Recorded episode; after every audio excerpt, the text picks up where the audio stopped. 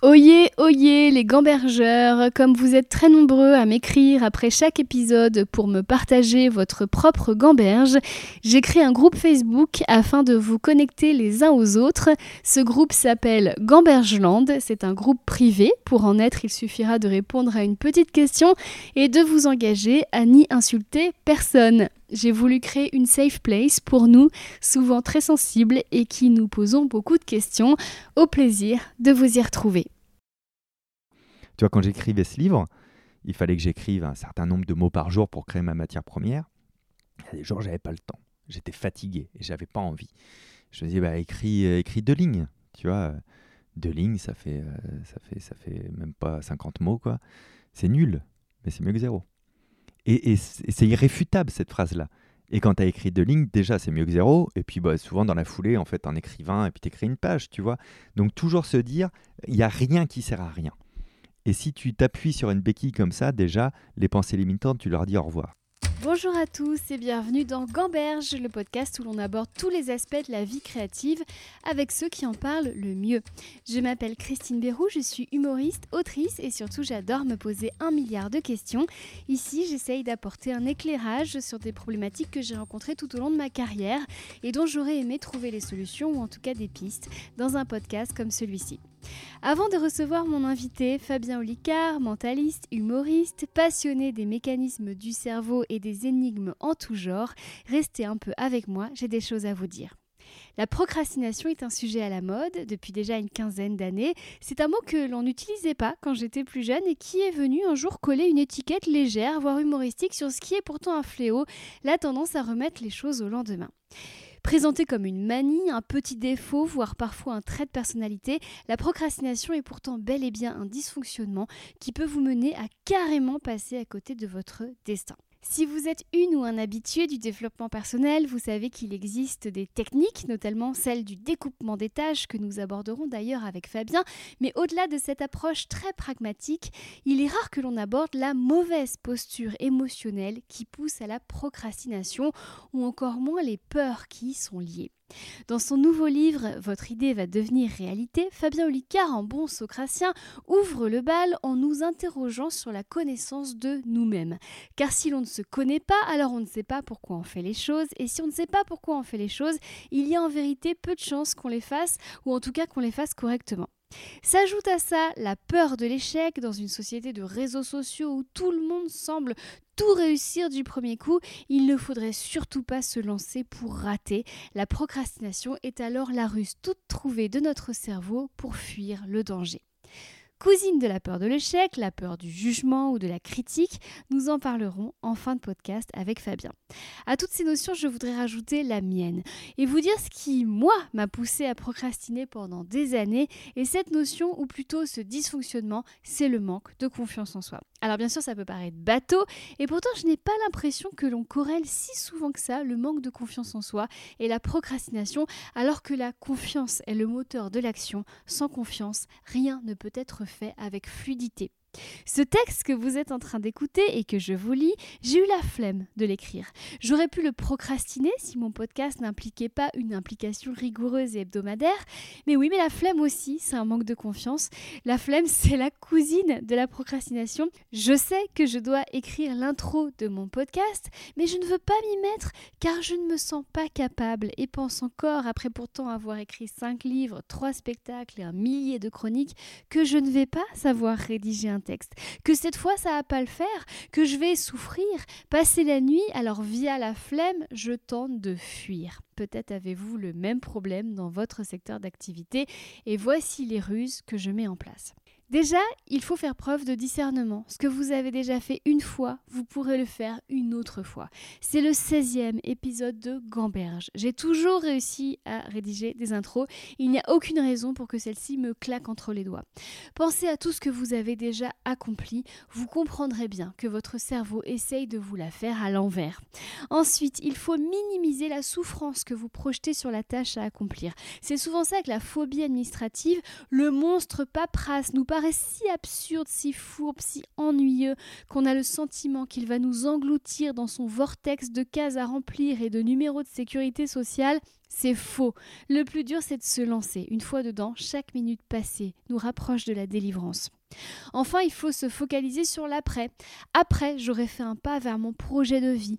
Mon intro sera écrite, mes impôts seront déclarés, mon colis Vinted sera envoyé. J'aurai un sentiment positif, un goût de liberté. Je serai aligné en cohérence avec les objectifs que je me serai fixés. Bonus, mon petit conseil à moi, la gamification du mot game en anglais qui signifie jeu. J'essaye de tout transformer en choses amusantes en me disant par exemple, si je finis avant 17h, je m'offre un livre à la FNAC ou chiche, je fais tout d'une traite sans regarder mon téléphone. Mais surtout, il est important de prendre conscience de l'illusion qu'elle envie de procrastiner. Votre cerveau rationalise une fuite car il n'a pas envie de dépenser de l'énergie. C'est un héritage de la préhistoire quand on devait encore économiser nos calories. Il n'a pas envie de souffrir, ce qui est normal, et il n'a pas envie de faire des choses qui pourraient l'exclure de la tribu, donc il va nous faire éviter les projets susceptibles de bousculer l'ordre établi. Ça, c'est souvent quand on doit se lancer dans une tâche créative ou artistique. Pour peu qu'il ait en plus des pensées limitantes, on en parlera avec Fabien, l'obligeant à penser qu'il est nul ou encore que gagner de l'argent c'est mal, ce sera très difficile de se lancer. D'où l'importance de bien se connaître soi-même, effectivement, de savoir pourquoi on fait les choses, de ne pas se laisser influencer ni se laisser atteindre par la critique, d'assumer ses envies profondes. Tout dans l'univers est en mouvement. Les étoiles, les galaxies, les arbres qui bourgeonnent pour quelques mois plus tard faire tomber leurs feuilles et recommencer ainsi de suite indéfiniment. Les animaux qui sans réfléchir chassent, se reproduisent, explorent. Dans cet écosystème, les humains sont les seuls à procrastiner, à ralentir l'horlogerie de l'univers parce que bon, la flemme, vous comprenez? Alors comment enrayer ce processus qui vous fait passer à côté de vous-même? Avec Fabien Olicard, on a exploré quelques pistes. Bon épisode. Bonjour Fabien Olicard. Bonjour Christine Béroux. Alors, euh, je me remets de mes émotions parce qu'on a eu un problème de micro, mais c'est moi, ça marche. J'ai vu le moment où, La grande panique. où on allait devoir utiliser ton matériel, parce que bon, c'est pas ça qui manque. On ouais, est dans moi ta- c'est bien. on est dans ton antre ici, donc ceux qui te connaissent savent à quel point euh, tu es bien équipé. Et je parle de matériel électronique. C'est vrai qu'il n'y a pas l'image, hein, c'est après ta Voilà. confusion.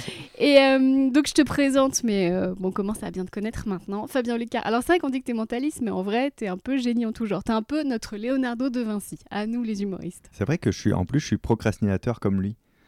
De là à dire que je suis de Il Vinci. procrastinait, euh, Leonardo C'était un gros feignant. Moi, je pense qu'il avait un TDAH, Ouais. pour de vrai. Euh, parce qu'en plus, il était gaucher, il avait une proéminence, euh, etc.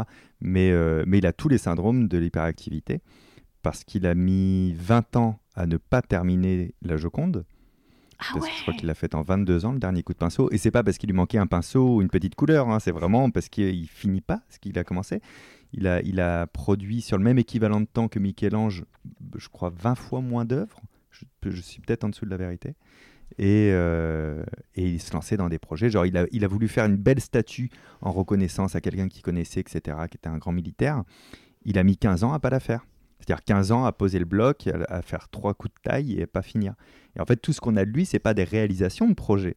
C'est des idées dans des carnets, des croquis, et des choses très précurseurs. Mais le moment où il fallait mettre de l'énergie pour rendre ça réel, il abandonnait. Donc c'était, je pense, un énorme procrastinateur. Mais t'en as plein des connus. hein. Victor Hugo aussi. Victor Hugo, c'était un énorme procrastinateur. Qu'est-ce que ça aurait été ces gens-là s'ils n'avaient pas procrastiné? Ouais, c'est vrai. Tu sais que Victor Hugo, au final, Notre-Dame de Paris, il l'écrit en 5 mois. Il l'écrit en 5 mois parce qu'il a touché une avance de son éditeur. Il fait que de repousser, parce qu'il préfère aller les soirées mondaines, en fait, en réalité. Et, euh, et il repousse une dernière fois, et là, il se prend un- une menace de procès. Et dans son contrat, il est stipulé que par semaine de retard, il devra 1000 francs, ça fait 11 000 euros aujourd'hui. Euh, donc là, il se dit, bah, il faut vraiment que je m'y mette. Et il demande à ses employés de maison de prendre tous ses vêtements, y compris ceux qu'il porte. Et euh, il, il leur dit, vous me rendez mes vêtements que quand je peux vous présenter un chapitre entier. Et c'est comme ça qu'il va réussir à écrire Notre-Dame de Paris et dans les temps. Et donc maintenant, tu le sais, Victor Hugo écrivait à poil quand tu dis Notre-Dame de Paris. Dis-toi que l'auteur était à poil quand il écrivait. Mais du coup, parce qu'il procrastinait, ouais.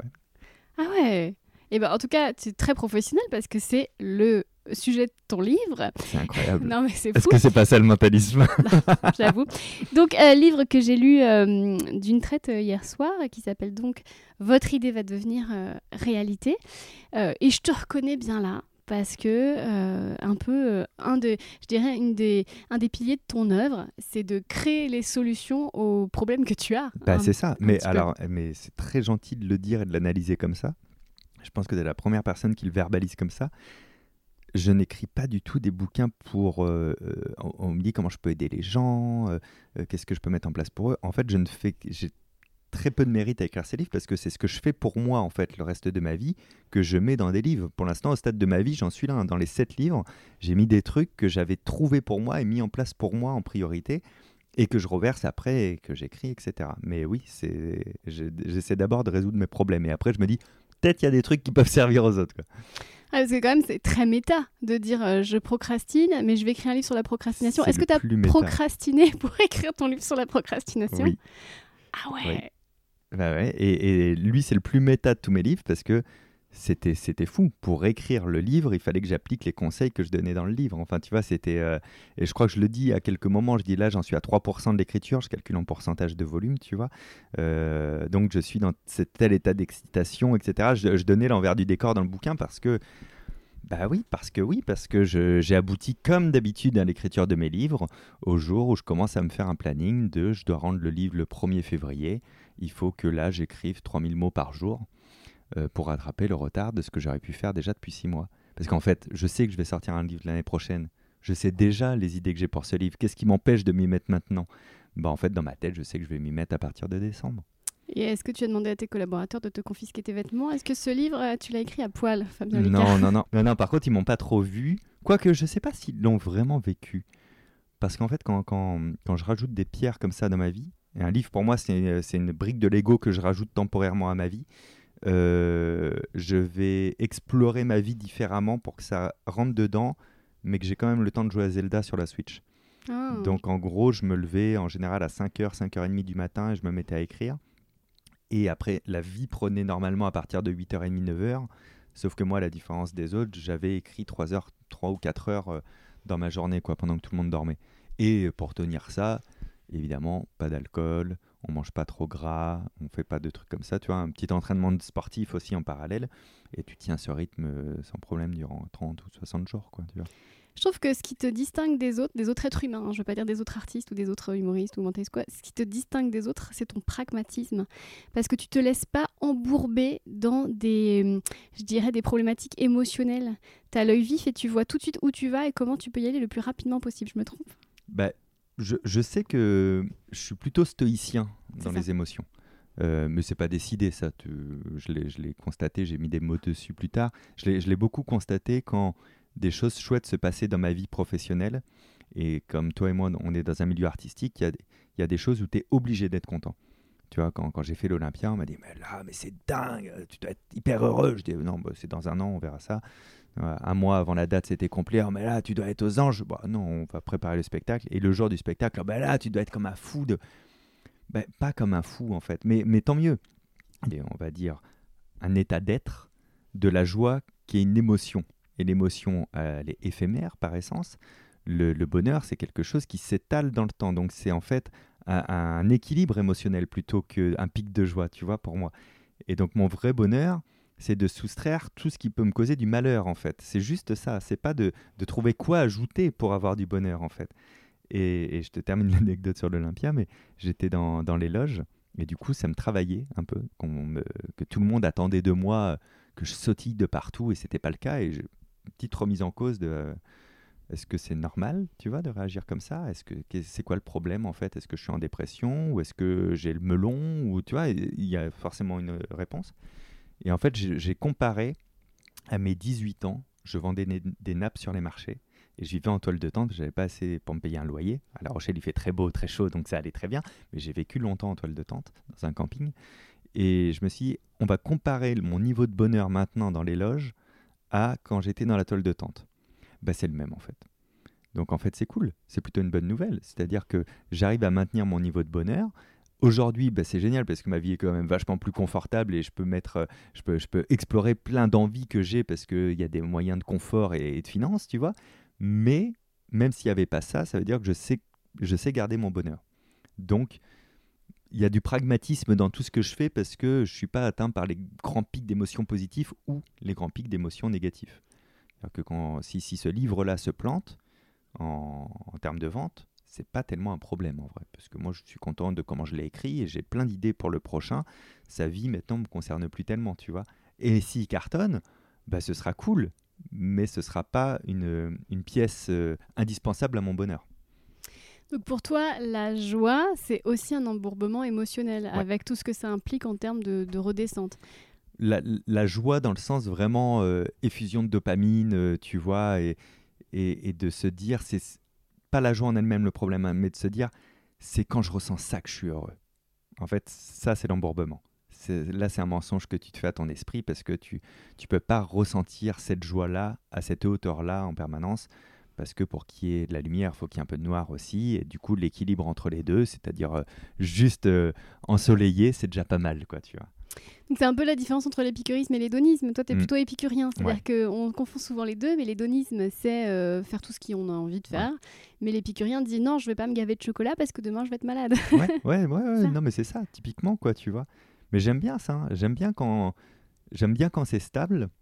Du coup, je, je, contrebalance aussi avec le fait de sortir en permanence de ma zone de confort, parce que je sais que sinon. Euh, moi, je peux aller manger tous les jours dans le même restaurant et regarder le même film tous les jours de ma vie. Et, tu vois, ça, ça, me rassure énormément. J'ai une manière de fonctionner très rassurante là-dedans. Je sais où sont tous mes objets, etc. Machin, bon.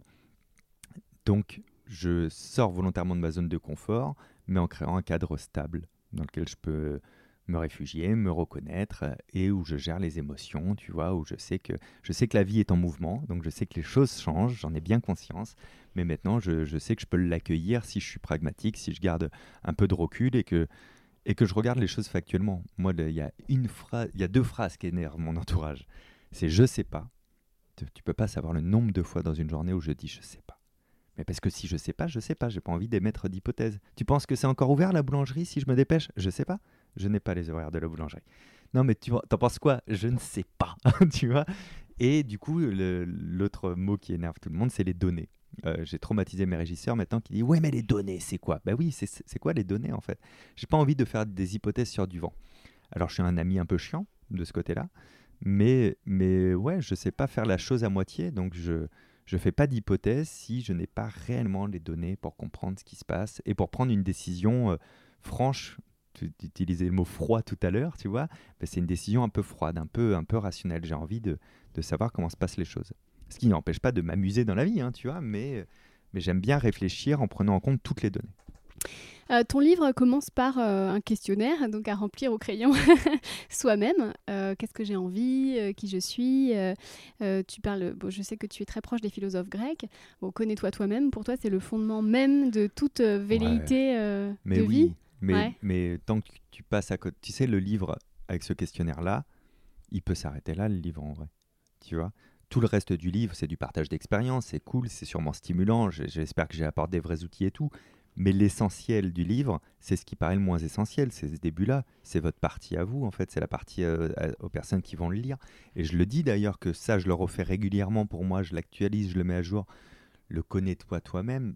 Si on n'a pas cette raison-là de vivre, bah, je sais pas trop ce qu'on fait là, tu vois. On, on est un système automatisé de nerfs, de neurones, etc. Mais, mais la connaissance de soi-même, c'est la connaissance du monde, en fait, en réalité, tu vois.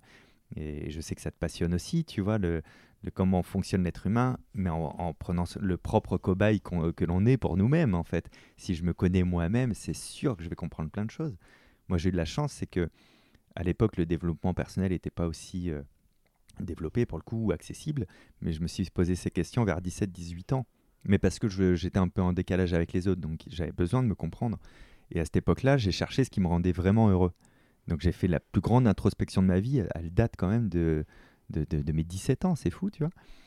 Et de ce jour-là, j'ai créé une espèce de boussole mentale de OK, c'est c'est quoi mes directions de bonheur? Je les ai pas lâchées, je suis encore heureux aujourd'hui. Mais qu'on nous enseigne ça à l'école, je vous en supplie, qu'on nous apprenne à nous connaître, qu'on nous donne des petites clés un petit peu, tu vois, des, des, petits exercices comme ça, plutôt que de faire toujours des dissertations et des réflexions sur la pensée des autres. Peut-être, une fois de temps en temps, on pourrait amener les gens à penser sur eux-mêmes et à se découvrir un peu et à se rencontrer au sens littéral. Et à rencontrer son moi du passé, son moi du futur aussi, tu vois, parce que quand tu penses en introspection, c'est le toi de maintenant, mais peut-être euh, le toi du futur, il a déjà un avis sur le toi du maintenant, tu vois. C'est intéressant de se poser ces questions-là aussi. Euh, après, toi et moi, on a un, autre point commun qui a la été. drogue oui, et l'alcool. non, non, après, tu me dis si tu, tu, veux pas en parler, mais tu en as parlé dans un de, tes livres. Euh, c'est-à-dire qu'on a eu un, système d'alerte assez euh, sophistiqué, toi et moi, qui est la dépression. Je oui. me trompe Oui, bien sûr. Et en fait, parce qu'on était à part, et qu'en fait, très vite, il a fallu, c'était marche ou crève. Soit on trouvait une solution ad hoc euh, sur mesure pour nous, et on était les seuls à, pouvoir nous. Soit on sombrait. Et c'est ce qui fait qu'aussi. Et jeune en plus. Et très jeune. C'est ce qui fait que toi, tu t'en es, que moi aussi, on s'en est sorti en fait. Oui, oui, euh, je m'en suis sorti. Bah, alors, à l'époque, je savais même pas ce que c'était une dépression et je sais pas si on aurait mis des mots comme ça dessus. Nous, on le regarde aujourd'hui, toi et moi, avec notre, connaissance actuelle, tu vois. Euh, mais le, besoin de sortir, il était primordial. Pour le coup, ce qui m'a sauvé, c'était d'avoir peur que ça se voit. Alors, c'est pas la bonne raison, mais c'était déjà pas mal. Et, euh, et puis, euh, comme je suis allé très loin dans cette euh, dépression-là, j'ai pris un petit couteau à pain qui traînait et j'ai fait des bêtises qu'un enfant ne devrait pas faire, je me suis rendu compte par contre à quel point je le ferais pas deux fois. quoi. C'est-à-dire que je me, trouvais lâche d'ailleurs à cette époque-là parce que je, je me disais mais non j'ai pas envie ça fait mal et tout tu vois donc tout ça n'était pas les bonnes raisons mais ça m'a déjà permis au moins d'avancer tu vois et après, quand tu continues d'avancer, tu te dis non, mais attends, par contre, il euh, faut que je comprenne, il faut que je mette des choses en place, etc. Tu vois, alors, t'explores un peu tout. Moi, j'ai exploré beaucoup le côté caméléon. Être comme il faut avec les personnes avec qui tu es. Donc, euh, être un peu différent à la maison, un peu différent avec une des personnes de la maison, euh, être différent à l'école, être différent si tu es avec ton meilleur ami ou le groupe d'amis ou toute la classe. Et, et j'ai trouvé les manières de faire. Donc, j'avais atteint mon goal de Fabien est gentil. il est sage, il est gentil. Et puis après, tu vas un peu plus loin parce que comme tu as moins de rapports sociaux, je sais pas si ça te l'a fait, bah forcément, tu te poses plein de questions tout le temps. Mais c'était pas si mal. Hein. C'était le parcours que je devais effectuer. En tout cas, j'avais pas le choix. Donc je peux pas revenir en arrière. Mais, euh, mais oui, on a commencé, toi et moi, très tôt à réfléchir de qui je suis, pourquoi ça tourne comme ça? Mais c'est surtout qu'en fait, on, avait un système de fonctionnement qu'on ne voulait pas écouter. Mm. Un peu. Alors, oui, je vais nous comparer à l'honneur de Vincent, mais qui lui-même devait se sentir très très seul avec, euh, avec son système de fonctionnement à part.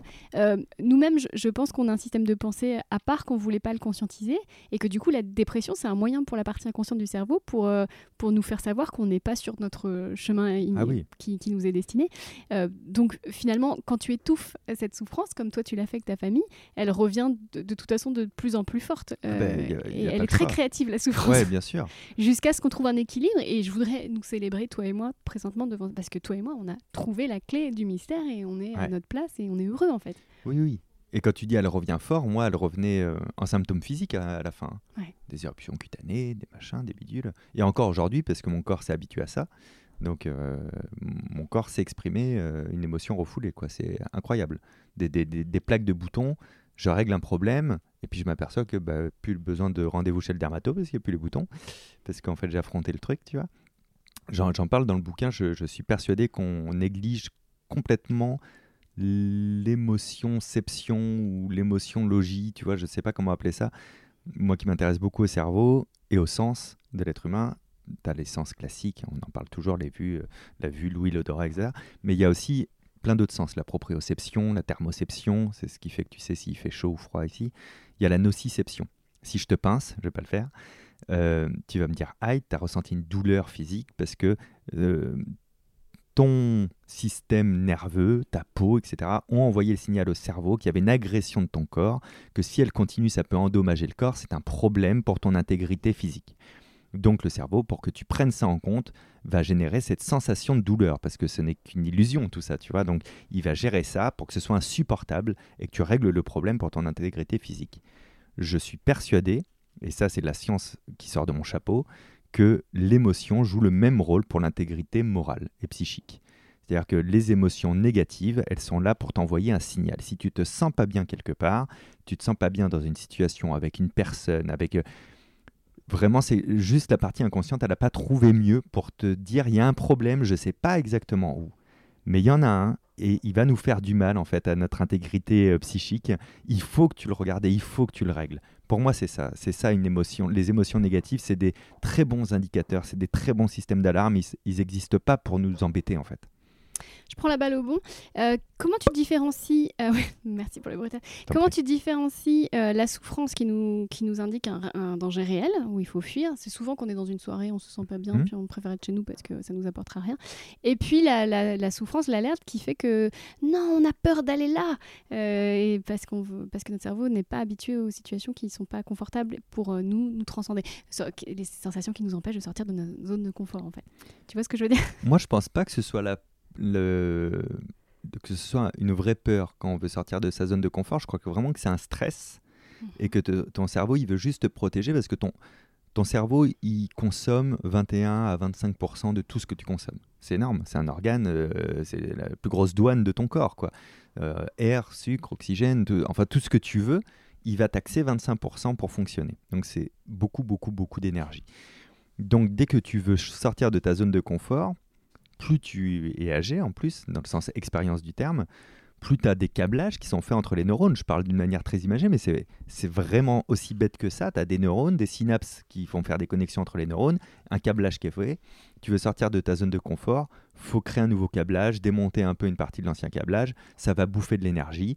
C'est pas cool euh, pour toi parce que ça va te fatiguer, etc. Donc ton cerveau veut te protéger en ne faisant pas les changements pour rien. Donc, il, va, t'envoyer des choses pour pas être en dissonance. Il va utiliser tous les biais cognitifs possibles pour te prouver que tu as peut-être un peu tort. Et toi, ce que tu vas ressentir de vouloir aller vers l'avant de ça, c'est du stress plutôt que de la peur. La peur, elle existe si sortir de ta zone de confort, ça veut dire aussi quitter définitivement quelque chose. Ok, là, tu as de la vraie peur. Mais si c'est juste mettre un pied euh, euh, dans un inconnu, sans changer tout le reste du système, oui, c'est plus du stress. Si moi, demain, tu me dis euh, que tu fais une soirée publique où tu vas me donner un micro et que je vais venir chanter, c'est quelque chose qui vient de se présenter à moi. Michel Sardou. Je vais jusqu'au bout de ta pour, que tu pour que tu visualises. Euh, j'ai peur de paraître ridicule, certes. J'ai peur de tout ça, mais, mais j'ai peur, une peur stress en fait. Il n'y a pas de protection possible. En fait, je, je sais que juste je ne maîtrise pas et c'est ça qui m'inquiète parce que je sais faire des choses que je maîtrise en fait mais j'ai pas une émotion négative, c'est-à-dire quelque chose qui, au final, cette peur du fond du ventre, qui fait que tu es dans un mal-être, tu vois? Et, pour résumer la réponse à ta question, c'est peut-être juste ça, en fait. Quand tu te sens dans un mal-être, c'est déjà de, de, de, découper ce qu'on a à faire, ce qui nous stresse. Alors là, on arrive sur ton bouquin. Bah, pour, pour le coup, non, mais j'y allais progressivement parce que, en fait, c'est en, faisant qu'on fait. C'est ça un peu aussi ta philosophie. Ah oui. Et donc, euh, donc, on va donc en venir euh, au livre. Donc, comment je me lance sur un truc qui me terrorise mais que j'ai vraiment envie de faire? Moi, je pense que la, la, première chose déjà, avant même tout ça, c'est euh, c'est ce que j'ai appliqué à moi-même, c'est de ne pas attendre d'avoir les réponses pour partir. Mais ça, ça a changé vraiment beaucoup de choses dans ma manière de faire et c'est purement expérientiel, mais vraiment, ça m'a toujours donné raison pour moi et pour les autres. C'est-à-dire que quand tu veux te lancer dans quelque chose, tu prends vraiment cette décision. Ton cerveau, il commence à imaginer tous les scénarios possibles de tout ce qui va mal se passer ou tout ce qu'il va falloir régler, tout ce qui va être difficile. Et donc tu dis, je vais, je vais baquer, je vais chercher des réponses, surtout si tu es un petit peu euh, studieux scolaire, comme on peut l'être, tu vois. Sauf que tu vas pas trouver les réponses parce que tu n'es pas dedans. Et surtout, ce que je me suis rendu compte après, c'est qu'on se pose pas du tout les bonnes questions. C'est-à-dire que tant que tu n'es pas dedans, tu es en train d'imaginer, de, de, spéculer, tu n'as pas les données, donc tu te poses pas du tout les bonnes questions sur, euh, sur ça. Donc je dis toujours qu'il faut, j'aime pas cette phrase, je dis toujours, mais je dis dans le livre en tout cas, qu'il faut avoir seulement 10% des réponses à nos questions pour pouvoir se lancer et pour expérimenter très rapidement. Le, c'est en forgeant qu'on devient forgeron, je suis pas sûr, mais c'est en forgeant qu'on sait ce que c'est euh, de forger, en fait, tu vois. Euh, peut-être tu seras pas forgeron, mais au moins tu auras connaissance de ça, quoi, tu vois. Moi, ce que j'aime, c'est l'immersion, le, grand bain tout de suite, et bien sûr qui provoque du stress, ce grand bain.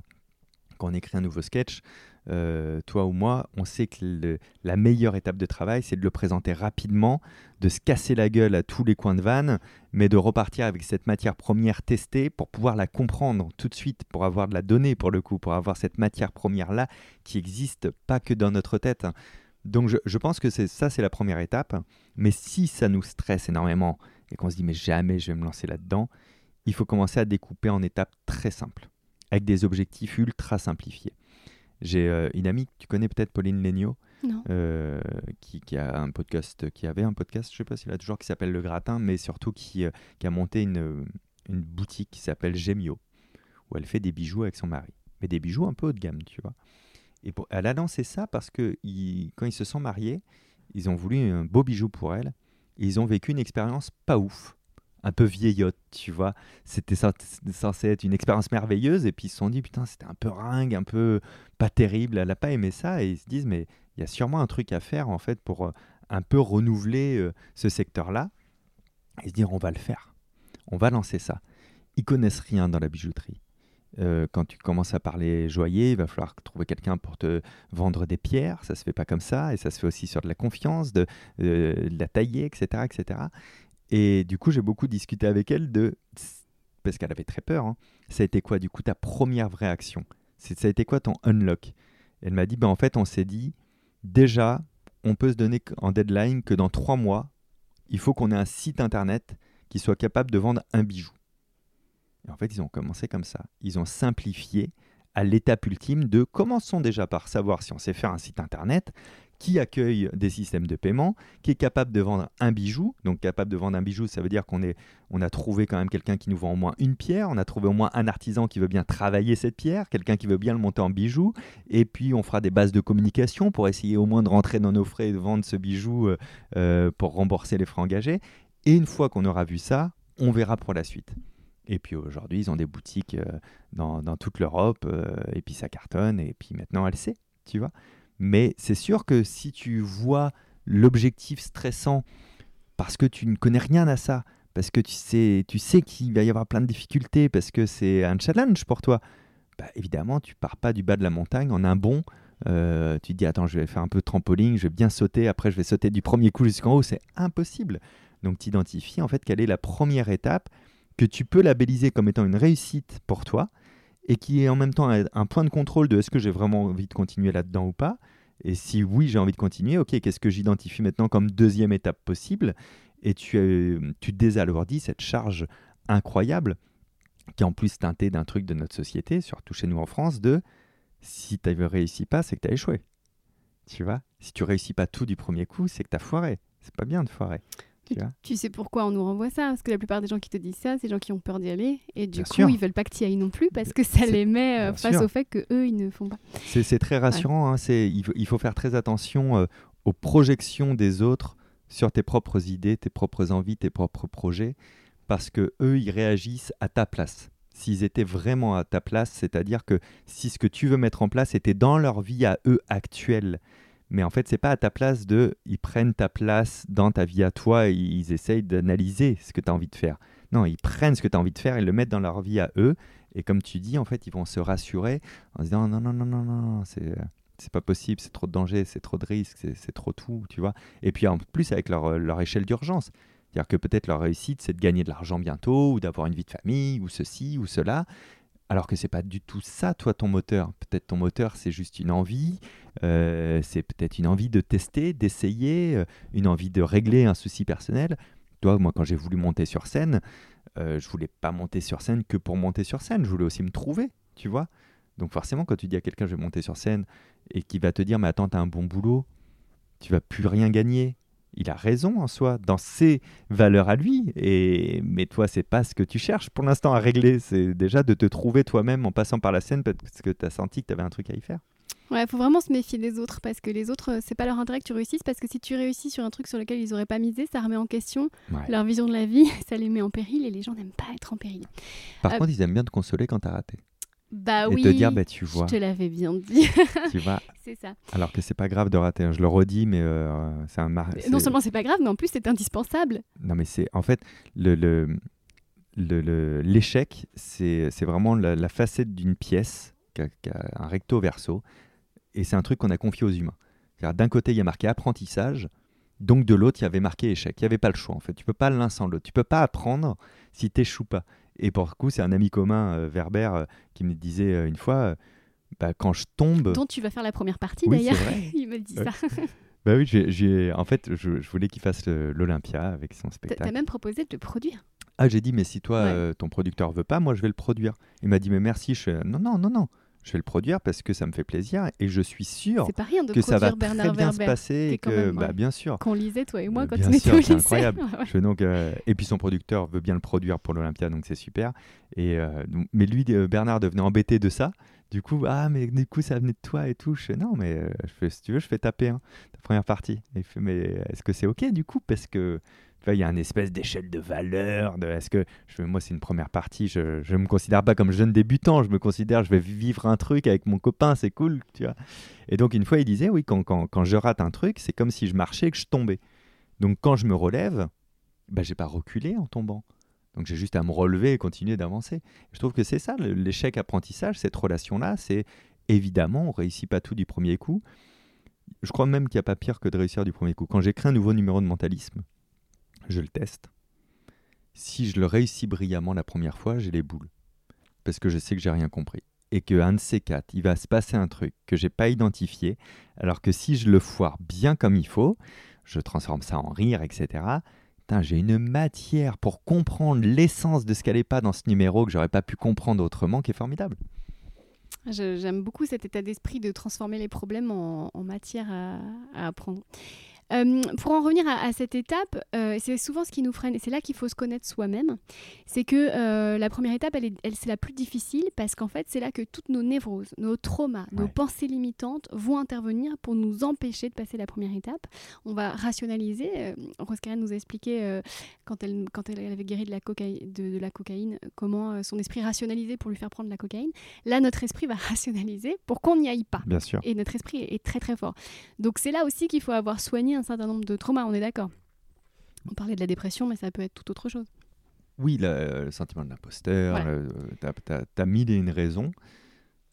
Dans, dans un de mes autres bouquins, Votre temps est infini, j'avais écrit la phrase sur laquelle je me suis appuyé toute ma vie, qui est 1 vaut mieux que 0. Tu vois? Et dans ce livre-là, j'aurais pu écrire c'est plus facile de passer de 1 à 2 que de 0 à 1. Et c'est vrai, c'est plus facile de passer de 1 à 2, de 2 à 3 et jusqu'à l'infini. C'est le 0 à 1 qui est hyper compliqué pour tout ce que tu viens de citer. Parce que, comme tu le disais brillamment, ton esprit va être, euh, va être fort, parce qu'il va être rationnel dans ce qu'il te dit.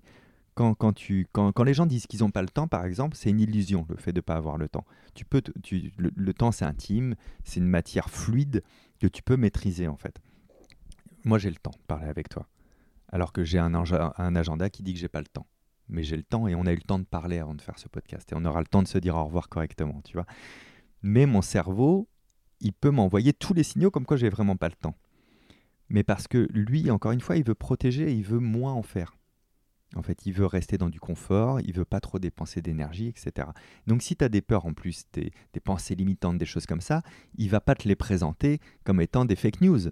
Il va, il va argumenter, tu vois. Si je vais pas à la salle de sport alors que je me suis inscrit en janvier, en plus avec un abonnement euh, avec engagement, évidemment que mon cerveau, il va pas dire euh, bah ouais, mais de toute manière, c'est fatigant.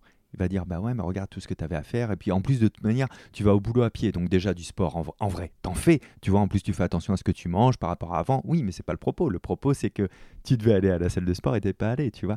Donc il va toujours trouver un chemin rationnel. Et c'est pour ça qu'il faut aussi des phrases béquilles. Ça, ça aide beaucoup. Le 1 vaut mieux que 0, moi, c'est ma meilleure béquille. C'est-à-dire qu'à chaque fois que mon cerveau me dit à quel point c'est inutile ce que je vais faire, je dis ouais, mais 1 vaut mieux que 0. Tu vois, quand j'écrivais ce livre, il fallait que j'écrive un certain nombre de mots par jour pour créer ma matière première. Il y a des jours, j'avais pas le temps. J'étais fatigué et j'avais pas envie. Je me disais, bah, écris, euh, deux lignes. Tu vois, euh, deux lignes, ça fait, euh, ça fait, ça fait même pas 50 mots, quoi. C'est nul, mais c'est mieux que zéro. Et, c'est irréfutable, cette phrase-là.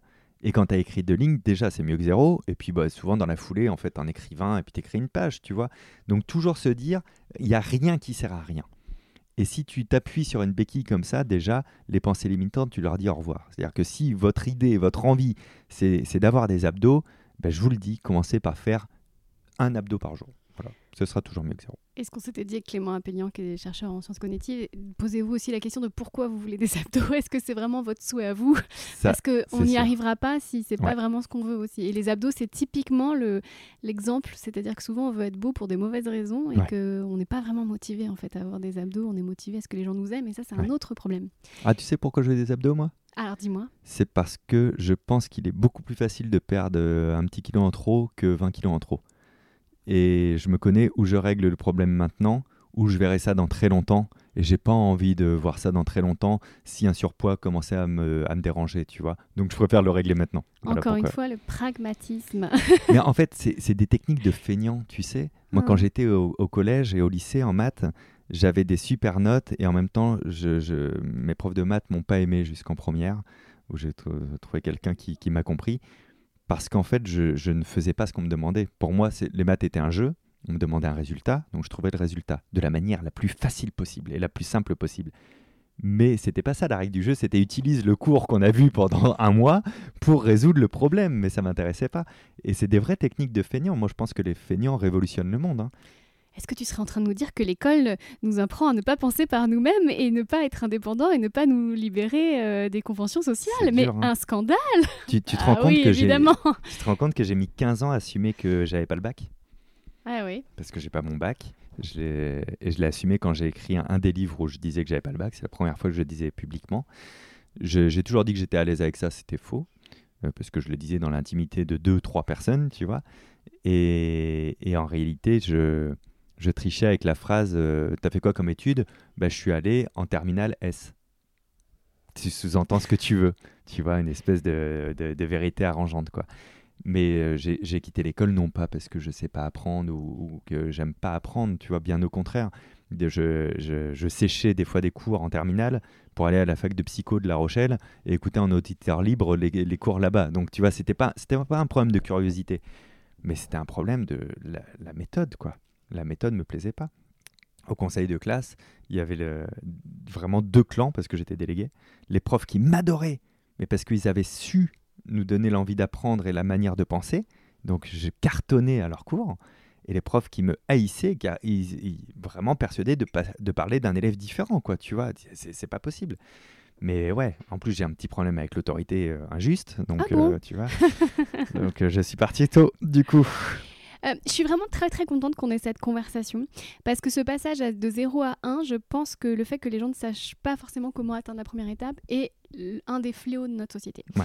Euh, je suis en train de lire un livre en ce moment que tu connais qui s'appelle Plus malin que le diable de Napoleon Hill et c'est ce qu'il dénonce. C'est-à-dire qu'en fait, la société nous met plein de bâtons dans les Ouais. roues pour nous empêcher. Et alors, la preuve étant, je m'en rends compte là à l'instant avec la conversation qu'on a eue tout à l'heure, c'est que toi et moi, on- maintenant, on est tellement surentraînés à chaque fois qu'on entreprend quelque chose pour atteindre cette étape 1 que maintenant les gens qui rationalisent pour rester à zéro, ils nous passionnent. Ouais. Je pense à deux personnes dont on a parlé tout à l'heure et en fait c'était fou comment on était fascinés de voir tout ce que ces deux personnes mettaient en place pour ne pas arriver... euh, Ouais.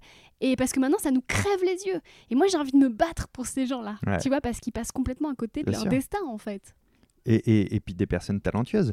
J'ai j'ai mon réalisateur euh, à qui je travaille depuis 2017, qui monte mes vidéos et tout, Loïc, qui a beaucoup, beaucoup de talent, en plus d'avoir beaucoup, beaucoup de compétences.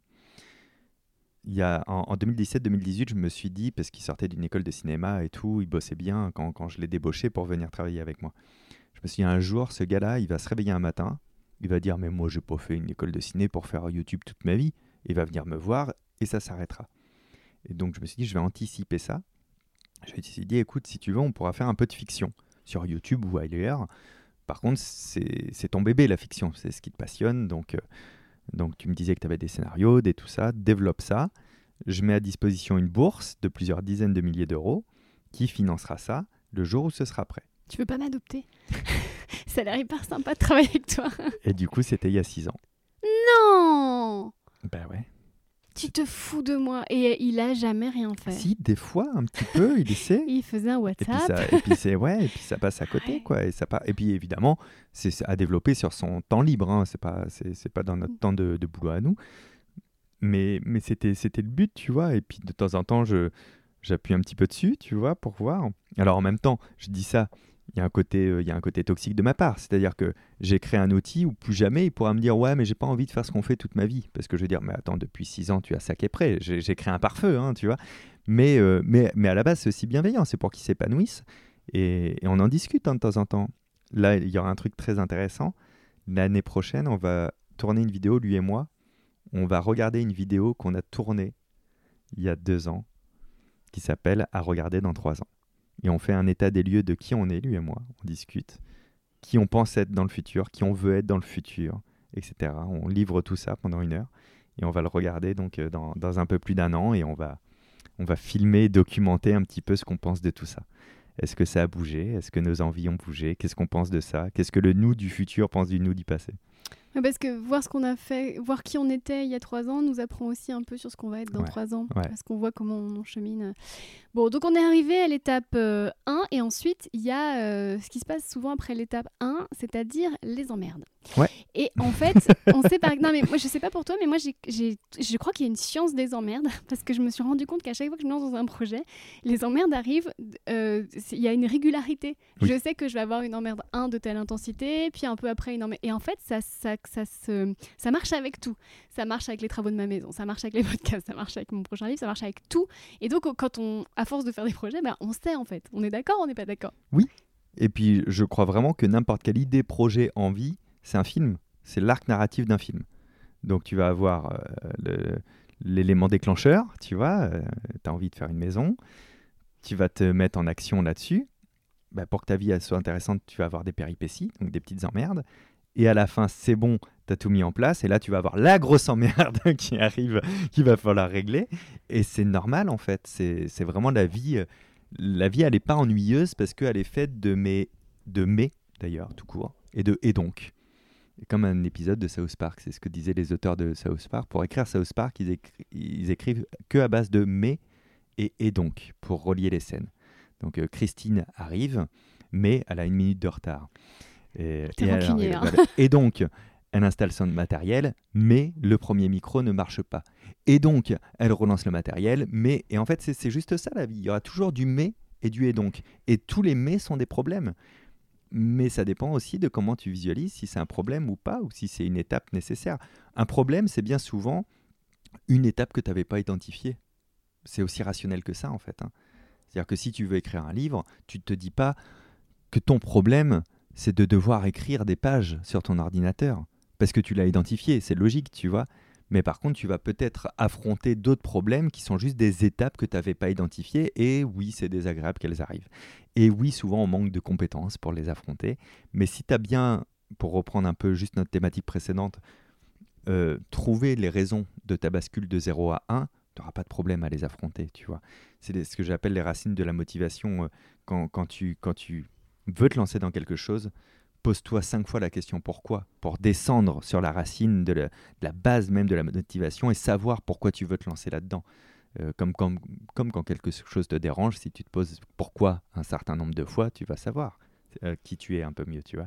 Si je me dis, bah, Christine, elle est en retard, ça, ça me dérange. Pourquoi? Bah, Parce que je, trouve que, je, trouve, je, trouve que ça manque de respect. Et pourquoi ça manque de respect? Bah, Parce qu'elle ne me considère pas. et pourquoi c'est important qu'elle me considère? Bah, Parce que, et toi-même, tu sais, on va aboutir à la petite enfance assez rapidement. Et papa ne m'a jamais dit je t'aime. Et on va vite savoir, mais c'est important. Et ben, quand tu as une envie, une idée, un projet, il faut se poser ces pourquoi-là, parce que ça va être, euh, tu sais, la différence entre la motivation et la persévérance, en fait.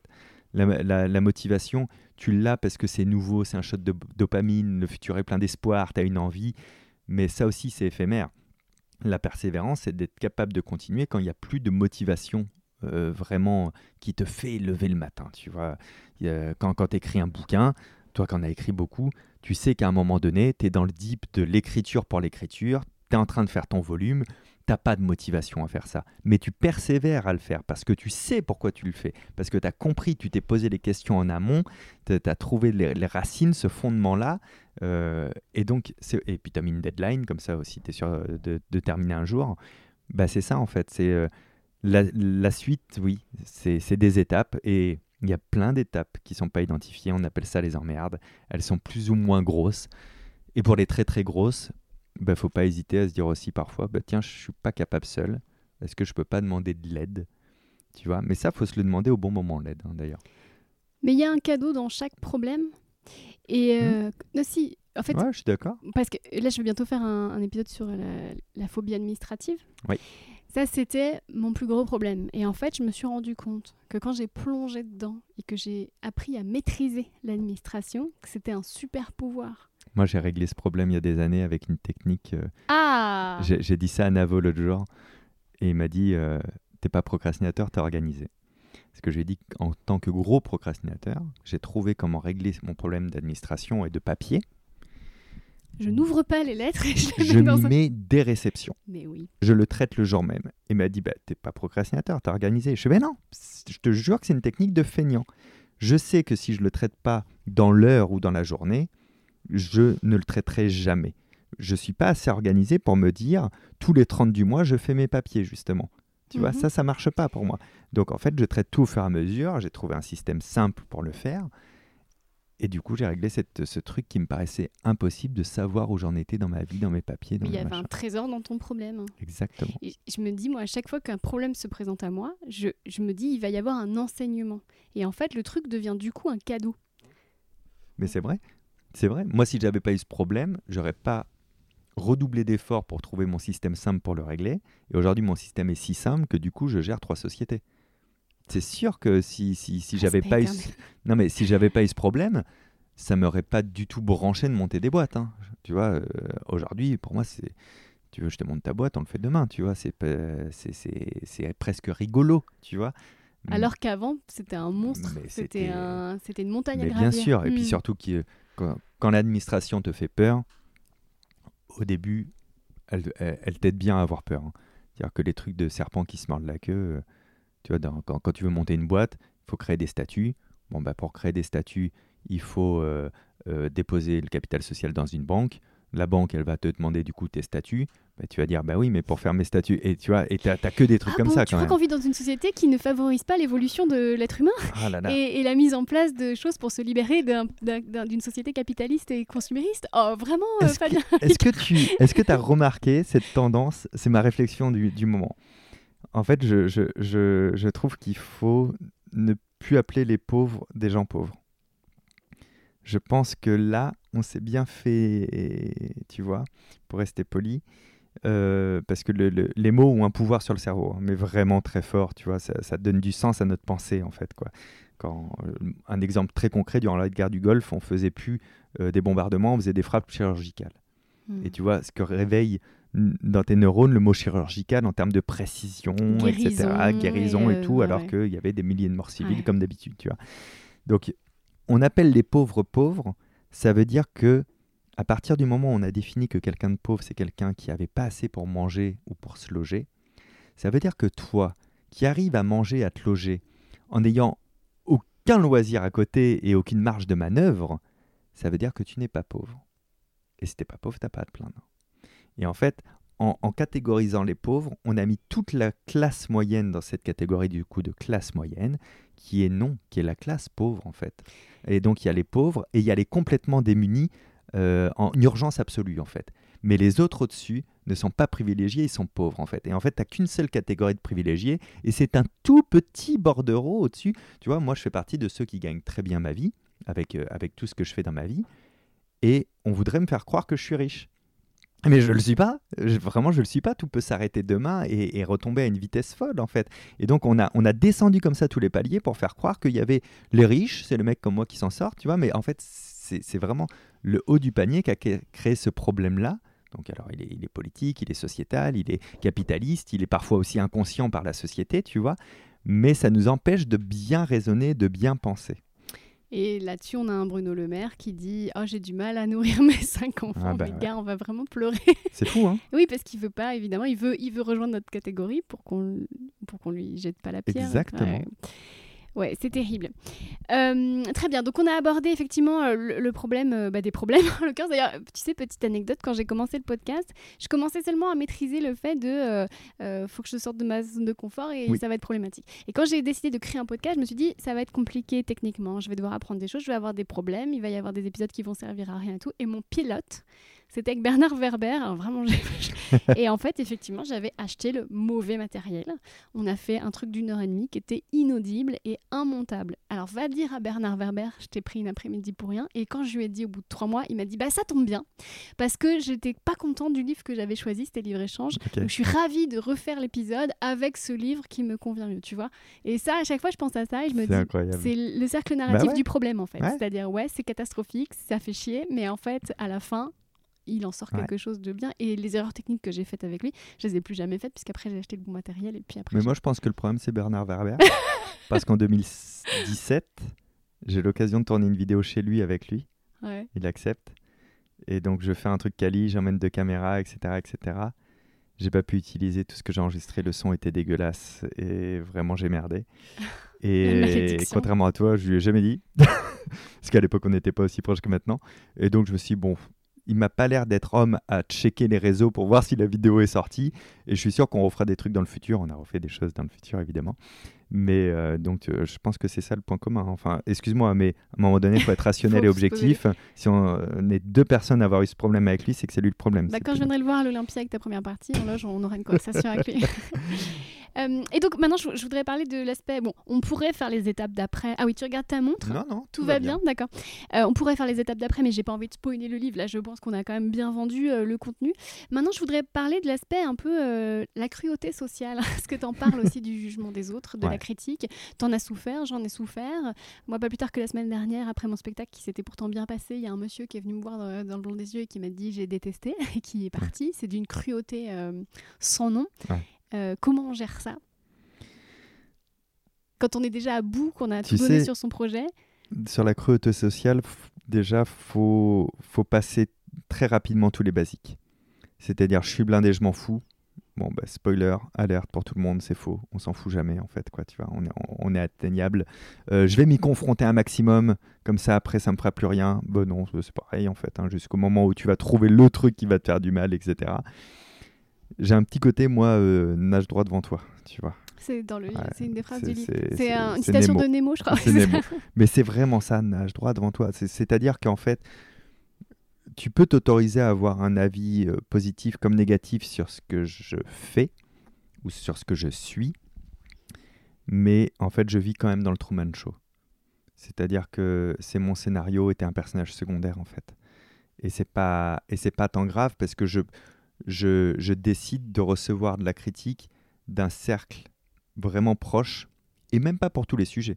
C'est-à-dire que peut-être que toi, je vais te consulter euh, pour euh, un spectacle que j'écris, pour un problème que j'ai dans ma vie personnelle, pour des choses comme ça, parce que tu es mon ami et que je te prête des compétences dans tel et tel et tel domaine.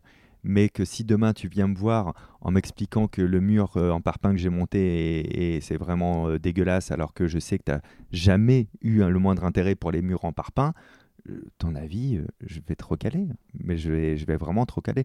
Je pense qu'il faut pas hésiter en fait à se créer comme ça des gardes proches et de se dire c'est ces personnes-là qui comptent. Et les autres, il faut les bannir en fait, mais au sens propre d'ailleurs. Hein. C'est-à-dire que celui qui a la critique perpétuelle et trop facile, il faut le bannir de ta vie. Il t'apporte rien de positif, c'est toi qui lui apporte en fait. Il se sert de toi pour régler ses névroses qui ne va pas régler c'est parce qu'il fait pas de thérapie que tu vas en faire une derrière en fait. Donc euh, c'est pas ton problème. Euh, il y a aussi c'est bannir au sens euh, digital du terme. Bah, depuis 2016 que je fais des vidéos, à l'époque c'était hyper mal vu parce que je bannissais les gens à tort de bras. Aujourd'hui c'est bon, ça se fait. Mais moi je, je bannis pas pour muter la personne, pour la faire taire au nom de la sainte liberté d'expression, mais qu'elle s'exprime ailleurs que chez moi. En fait, tout ce que je fais dans ma vie, quand je m'exprime, quand je suis sur scène, quand je fais une vidéo sur Internet, je, je t'invite dans mon salon, en fait. Et dans mon salon, aie la décence de bien me parler ou ne reviens pas dans mon salon. Tu vois ce que je veux dire? Donc on peut parler constructif, tu peux m'émettre un avis. Hein. on, parle, on parle encore euh, de, de, degrés différents de ce qu'on appelle la critique, tu vois. Mais, mais celle dont tu parles là, c'est de la violence sociétale, en fait, quoi, tu vois. Tu, tu, tu, ne peux pas aller voir une personne à la sortie de son spectacle, la regarder dans les yeux et de dire c'était vraiment de la merde. Il a pas dit ça, il a dit c'était pas ma cam, j'ai l'honnêteté de vous le dire, il est parti. oui, mais en se faisant ça, il se fait du bien à lui, ouais. il se fait pas du bien à toi. C'est-à-dire que la, la réalité est très simple. Qu'est-ce que toi, tu peux faire de cette matière? Qu'est-ce qui t'a apporté dans la compréhension de ton spectacle? Rien, tu vois Qu'est-ce qui t'a apporté? Euh, je pense si, je pense que c'était un homme blanc de 60 ans, que moi j'ai un propos qui est très féministe et, et je, c'est ma seule piste. Ouais, et le côté, j'ai l'honnêteté de vous le dire, je m'attribue une valeur Bien sûr, en vous il ouais. se fait du bien, c'est ça que je dis. Il ça. se fait du bien parce que on peut faire cette hypothèse. C'est un rasoir d'Occam que tu viens de faire, c'est la meilleure hypothèse possible. Mais dans le fond, on n'est on n'est pas sûr à 100%. Parce qu'il t'a pas dit, en fait. Il t'a pas dit qui il était, pourquoi il avait ressenti ça. Est-ce qu'il s'était fait une fausse promesse Si ça se trouve, ça n'a rien à voir. Il, a vu deux chroniques à toi à la télévision qui étaient sur une même thématique euh, politique et s'est dit tiens, tout son spectacle, c'est une critique acerbe de la politique. Il n'a pas trouvé ça, il est très déçu. Bon, ben, il, vient, il vient te le dire, tu vois. Mais il faudrait qu'il y ait un échange pour ça, en fait. Il n'y a pas de données. S'il a pas Il de est données, parti très très vite. hein. bah, bien sûr, mais évidemment. il- Et là, il est persuadé aujourd'hui, quand, il- euh, quand il parle avec ses amis, de dire Ah, moi, j'ai pas aimé, euh, ben, moi, je lui ai dit, quoi. Voilà, au moins, moi, je- suis honnête. Voilà, moi, je suis quelqu'un d'intègre, moi, je lui ai dit Non, t'es juste casse-couille, en fait. C'est pas grave aussi de pas aimer toutes les propositions artistiques. Est-ce qu'on a besoin de violenter la personne en lui signifiant comme ça aussi crûment, sans lui donner une seule piste de réflexion? Bah, euh, Non, c'est pas Surtout cool. quand on vois. sort de scène, on a tout donné. Euh, moi, euh, enfin comme toi, hein, je sors de scène, j'ai tellement tout donné que je suis en sueur et que j'ai mal à la tête. Et que ces gens-là nous cueillent à ce moment-là. C'est. euh, Tu sais, même mes équipes, elles me font pas de retour quand je sors de scène.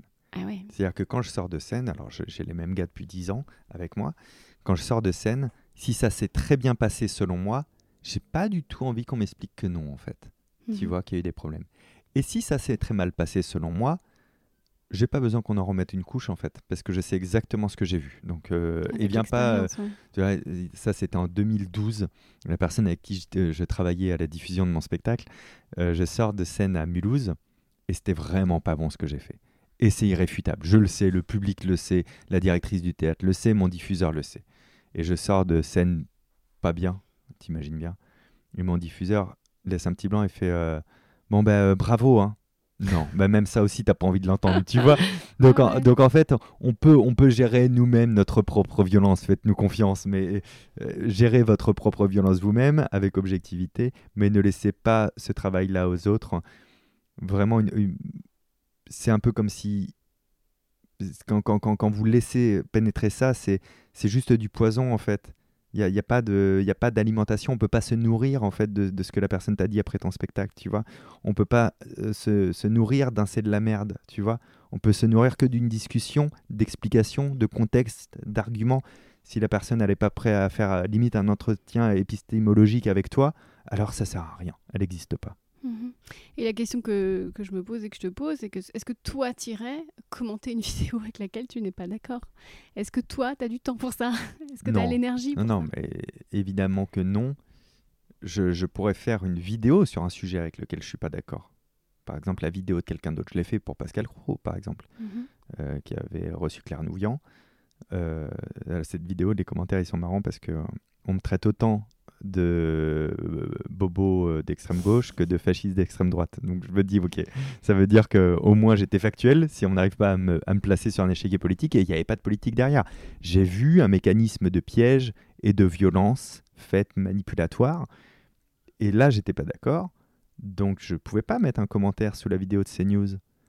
J'avais pas envie de mettre un tweet comme tout le monde faisait à cette époque. J'ai pris la vidéo, elle fait une demi-heure et je démontre point par point ce que moi je crois être la vérité. Je précise dans la vidéo que c'est ma vérité, mais en tout cas tu peux pas nier que je t'ai pas expliqué mon processus intellectuel et que c'est pas juste un putain quel con c'était de la merde. Tu vois ce que je veux dire? Et ce qui est devenu très méta, c'est que cette vidéo, je vois très bien de, de quoi tu veux parler. Il y a des gens qui l'ont utilisée comme commentaire. C'est-à-dire que plutôt Ouais. que de commenter, les gens prenaient le lien de ta vidéo et le mettaient. Donc ouais. euh, ouais. Et ça a rendu fou Pascal Pro, hein, qui, a- qui a, à cette époque a essayé de me joindre, et euh, parce qu'il voulait qu'on aille euh, boire un verre ou, dîner pour discuter de ça, parce qu'il n'était pas d'accord avec ma vidéo. Et, euh, et en fait, je lui ai refusé ça. C'est-à-dire que j'avais pas besoin, par contre, que lui m'explique que je me trompais. Alors lui, il a le droit d'en faire une vidéo pour me dire que je me trompais aussi, tu vois. Mais on n'est pas obligé aussi d'aller au bout des échanges où on n'est pas d'accord, conflictuels, tu vois. Moi, j'ai dit vraiment en donnant toute la bienveillance et tous les arguments possibles. Je comprends qu'ils reçoivent mal ça parce qu'il n'avait pas, il avait pas le beau rôle dans, mon narratif euh, euh, de ça. Je lui ai dit si, j'avais dit je suis d'accord pour le faire, mais alors en public. En public sur CNews s'il faut, dans son émission, tu vois. On fait cette discussion-là, juste euh, publiquement, que ça serve en fait. Mais moi, personnellement, j'avais pas besoin de cette discussion. Donc j'ai refusé par contre ce moment-là parce que bah, j'imagine que ça a chamboulé des choses s'il n'était pas d'accord avec moi, tu vois. Mais je ferai pas cette prochaine étape du travail. Ouais, ouais. Bah euh, oui, parce que t'es pas travailleur social en fait. C'est ça. Et puis parce qu'au au fond de moi, je, je, je lui prête euh, certains défauts à Pascal Pro, mais je lui prête pas la bêtise. Et je pense très bien que comme c'est passé ce qui s'est passé dans cette vidéo, il a très bien conscience de ce qu'il a fait et que cette vidéo a très bien marché d'ailleurs, euh, ce passage sur CNews, et qu'il a, il a conscience. Moi, quand je fais de la merde, j'ai conscience. Quand ta fille, elle fait une bêtise chez toi, elle a conscience, Christine. Tu vois, on, on sait un petit peu ce qu'on fait. On est, on est, on est ni des anges ni des démons, tu vois, mais, euh, mais voilà. Donc je ne serais pas celui qui aurait la malhonnêteté d'écouter ce que son cerveau lui envoie pour pas être en dissonance et pour lui rappeler que c'est un bon homme, tu vois. C'est peut-être un bon homme, je le connais pas, mais dans cette situation, ce n'était pas une bonne communication de sa part et ce n'était pas bienveillant. C'est rigolo, du coup, je dis un truc un peu croustillant parce que les gens qui nous écoutent jusqu'ici ont mérité.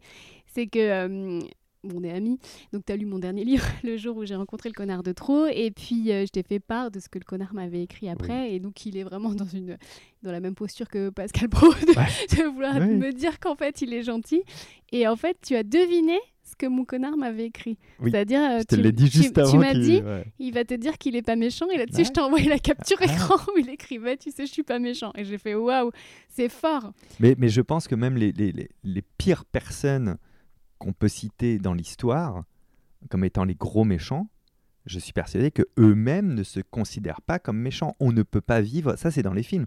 Il y a que dans les films où tu vis en te disant ha ha ha, je suis diabolique, je suis méchant, je fais du mal à tout le monde. Moi, je pense que tout le monde est persuadé d'être gentil à la base. et d'avoir raison Et et, les d'avoir gens qui raison, commentent une évidemment. vidéo sur internet ils se disent je suis le pourfendeur de la vérité Bien sûr. et grâce sûr. à mon commentaire sur YouTube moi, je- je- je vais changer le C'est monde ça. Moi, je, je lis encore tous mes commentaires. C'est moi qui les modère, qui y réponds. Mais c'est d'une violence. Alors, moi, ça va parce que je me suis dissocié il y a très longtemps de mon travail. Je ne suis pas mon travail. Mhm. Je ne suis pas mes spectacles, je ne suis pas mes vidéos, je ne suis pas mes livres.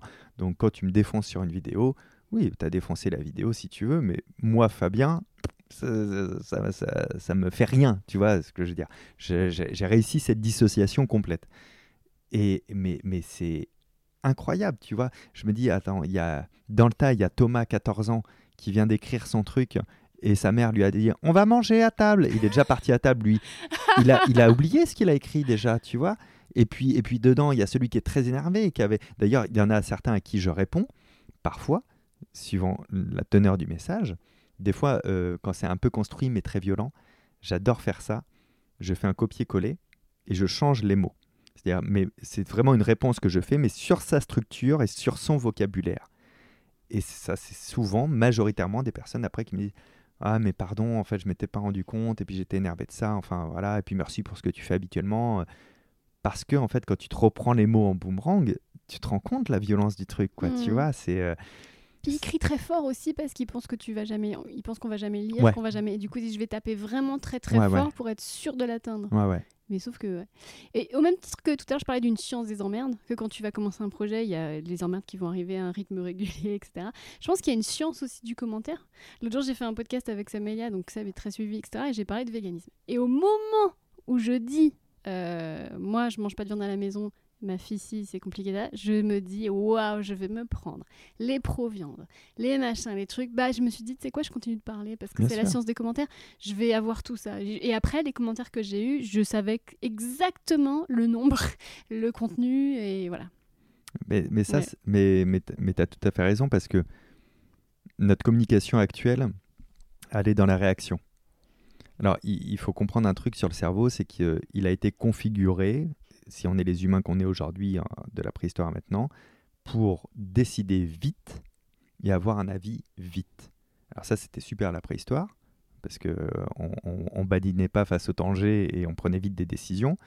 Aujourd'hui, on n'a plus besoin. Mais le cerveau ayant horreur du vide, par réaction à, ce besoin d'avoir un avis vite, va toujours avoir un avis fort et tranché. Et après, c'est l'ultra-crépidarianisme. Moins on en sait sur un sujet, en plus, plus on va en parler avec force et conviction. Euh, il y a quelques années, quand il y avait eu euh, les grands débats sur la burqa, sur le burkini, plus, du moins, il y avait Farid qui avait dit une phrase très juste dans une émission à cause de ceux qui sont contre la burqa, vous m'obligez à être pour, alors qu'à la base, je m'en fous. Et c'est ça, le vrai positionnement, euh, c'est l'art du doute, pour le coup, c'est le plus grand scepticisme. Il faut savoir suspendre son jugement. C'est pas grave de pas avoir un avis. Donc c'est pas grave de regarder une vidéo, de voir un commentaire et de ne pas avoir un avis à envoyer qui soit ultra positif ou ultra négatif en fait. On peut aussi juste apprécier au sens littéral de ce terme-là, c'est-à-dire prendre le, temps de goûter euh, et, et, de voir ce que ça nous fait, quelque chose qu'on a lu, quelque chose qu'on a vu, quelque chose qu'on a entendu. On n'est pas obligé tout de suite après de dire j'ai adoré ou j'ai pas aimé en fait. C'est pas grave du tout. Et je pense d'ailleurs que à la base, tu vois, je repense à ton gars qui est venu voir euh, ton spectacle. Je pense que quand on sort d'un spectacle, s'il nous a pas transcendé, on est incapable de dire si on l'a aimé ou pas aimé tout de suite il faut laisser passer du temps en fait. Il faut laisser voir un peu ce qui nous a fait résonner, les émotions le soir, ce qu'on ce qu'on va ressasser dans sa tête. Tu as certains spectacles qui te transcendent. En général, moi, euh, pour ma partie, c'est plutôt les gros shows avec euh, une grosse mise en scène, de la danse, de la musique, etc. Mais sur un spectacle qui est verbalisé, un one-man show ou un truc comme ça, il me faut du temps pour savoir si j'ai beaucoup, beaucoup aimé ou, si vraiment j'ai pas aimé. Je peux sortir d'un spectacle en me disant, ouais, un peu décevant. Ça m'est arrivé d'ailleurs, tiens, récemment, il y a deux mois. Et en fait, plus j'y repense, plus je me dis, ah, c'était malin quand même. C'était vachement intelligent, en fait, dans le fond. Tu vois, et, et, voilà, on, on, peut pas avoir un avis tout de suite. Sauf que comme on est dans une société de réaction, on communique qu'avec la réaction aujourd'hui. On a généré ça avec les plateformes. Avec le, on demande un avis sur tout, un commentaire sur tout. Mais aujourd'hui, tu achètes un bouquin, euh, toutes les plateformes du monde te disent, mets un avis sur tout, etc. Donc on prétend aussi que tout le monde a un avis important à donner, tu vois.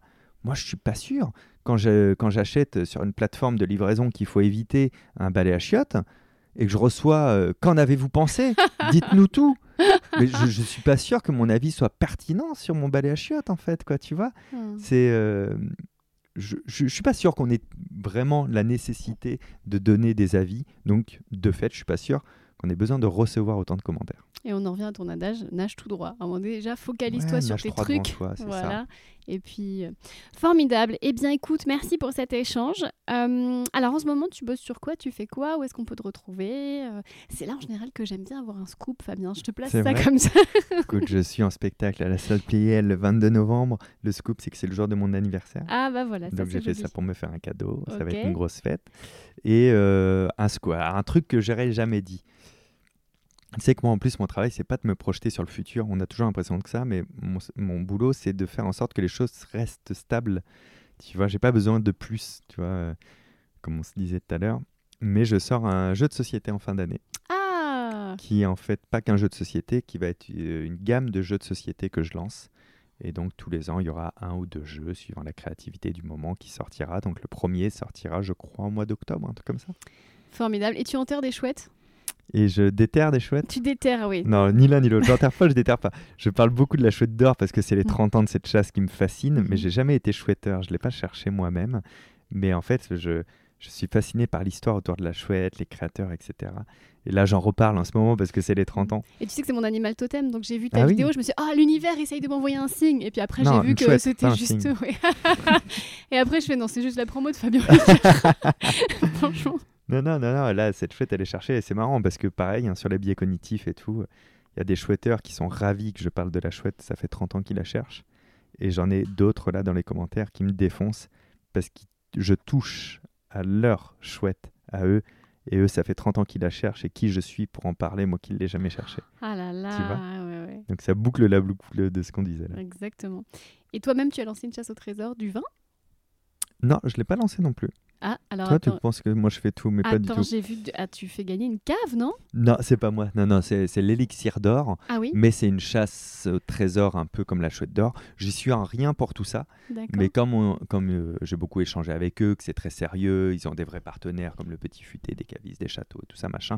moi, j'aime beaucoup ce château, j'y vais tout le temps avec. Euh, c'est vrai? C'est le château de, de, Je les confonds tous. Le château de. En partenariat avec le château de. J'ai mangé le nom, donc tu pourras me regarder comme ça. Volvicomte De vos le vicomte, Et absolument. oui, voilà. Et, euh, et non, non, et les, les- les- les personnes qui ont lancé ça, c'est vraiment des personnes des passionnés d'énigmes. Et donc, c'est la seule chasse vraiment active en ce moment dans cette thématique, en plus, avec le vin, etc. Donc, je les ai mis en avant, mais j'y suis pour rien du tout. Bah, C'est des placements de copains. Eh ben, ça, ça prouve que tu es un mec généreux et que tu penses aux autres et, et c'est bien de terminer là-dessus. Eh bien, merci beaucoup Fabien Olicard. Merci, Christine. Merci d'avoir écouté cet épisode jusqu'au bout. Pour aller plus loin sur ce thème d'aller bien pour ne plus procrastiner, je vous rappelle le titre du livre de Fabien Olicard, Votre idée va devenir réalité. Et si vous avez aimé notre conversation, sachez que j'ai déjà reçu Fabien dans mon précédent podcast Livre Échange, toujours disponible, et nous avions parlé de l'art de la guerre de Sun Tzu. La semaine prochaine, je reçois l'humoriste Laura Calu qui nous racontera comment sa créativité l'a sauvée d'un pervers narcissique avec qui elle est restée 8 ans. D'ici là, je vous souhaite de gamberger juste ce qu'il faut. À la semaine prochaine.